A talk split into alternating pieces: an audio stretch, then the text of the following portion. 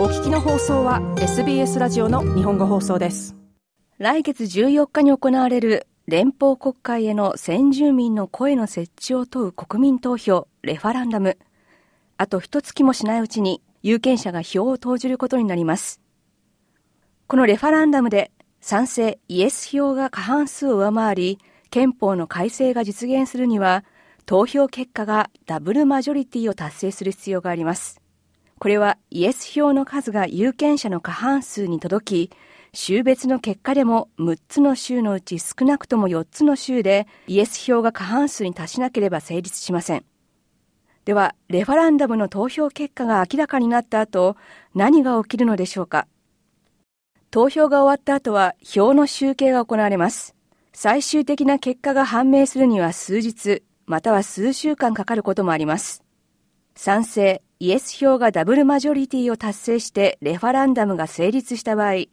その結果はデイビッド・ハーリー連邦総督へと送られます。そして国会への諮問機関である先住民の声を設置することを通じて、オーストラリアの憲法に先住民が明記されることになります。憲法の専門家であるメルボルン大学のシェリル・ソンダース教授は、この先住民の声という諮問機関が実際にどのように機能するのかについては国会が決めることになると説明します。次にしなければならないことは先住民の声、ボイスを設置するための法案を策定することです。その構成や機能などを決めます。法案の内容をしっかりとボイスに関連付け、どのように法案に反映させるのかという点で、政府や国会でしっかりと検討する必要があります。ソーンダーズ教授でした。この策定プロセスに関してはすでに先住民の声のコーデザインプロセスの報告書という形でボイスの柱となる原則がまとめられています。しかしシドニー大学のアントゥーミー教授は、たとえダブルマジョリティというハードルを超えてレファランダムが成立した場合でも、先住民の声、ボイスが現実のものになるには数年かかる可能性があると考えています。しばらく時間がかかるでしょう。1年かもしれないし、もっと長くなるかもしれません。アルバニージー政権はプロジェクトを確実に達成するために、今の任期中に実現することを目指すでしょう。しかし、公的機関の新設で過去の例では、例えばオーストラリアの最高裁判所の設置には、憲法でその必要性が明記されてから実現までに何年もかかりました。トゥーミー教授でした。レファランダムの投票結果で、反対票、ノーの票が多くなり、レファランダムが成立しないというシナリオもあります。この場合、憲法は改正されません。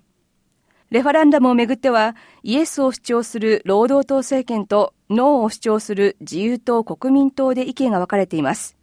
しかし、トゥーミー教授は、今回のレファランダムの結果がどうであれ、双方がそれぞれその結果をしっかりと分析すべきだと主張します。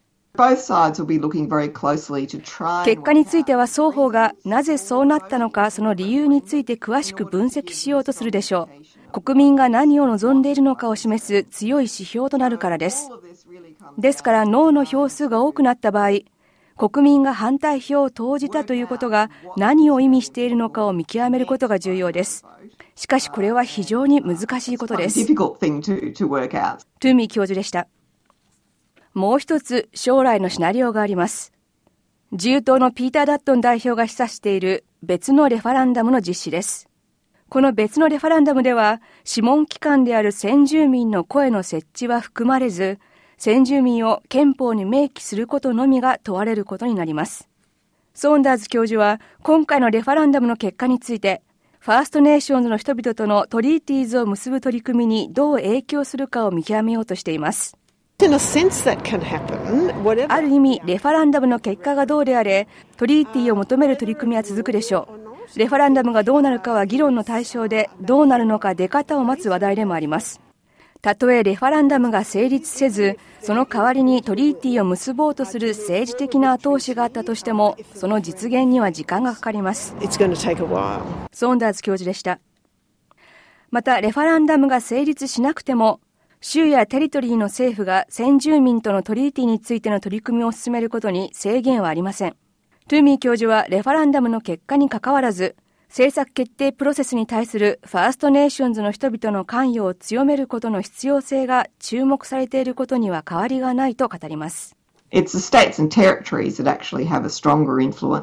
実のところ、オーストラリアの先住民の生活に強い影響をもたらすのは州やテリトリー政府です。そしてレファランダムの結果は、州やテリトリーの政府が現在行っている取り組みに影響を与えるものではありません。すべての人が今しっかりと分かっている一つのことは、先住民の人たちにもっと関心を向け、法律や政策が彼らの生活にどのように影響しているかについて、彼らの声を聞く必要があるということです。トゥーミー教授でした。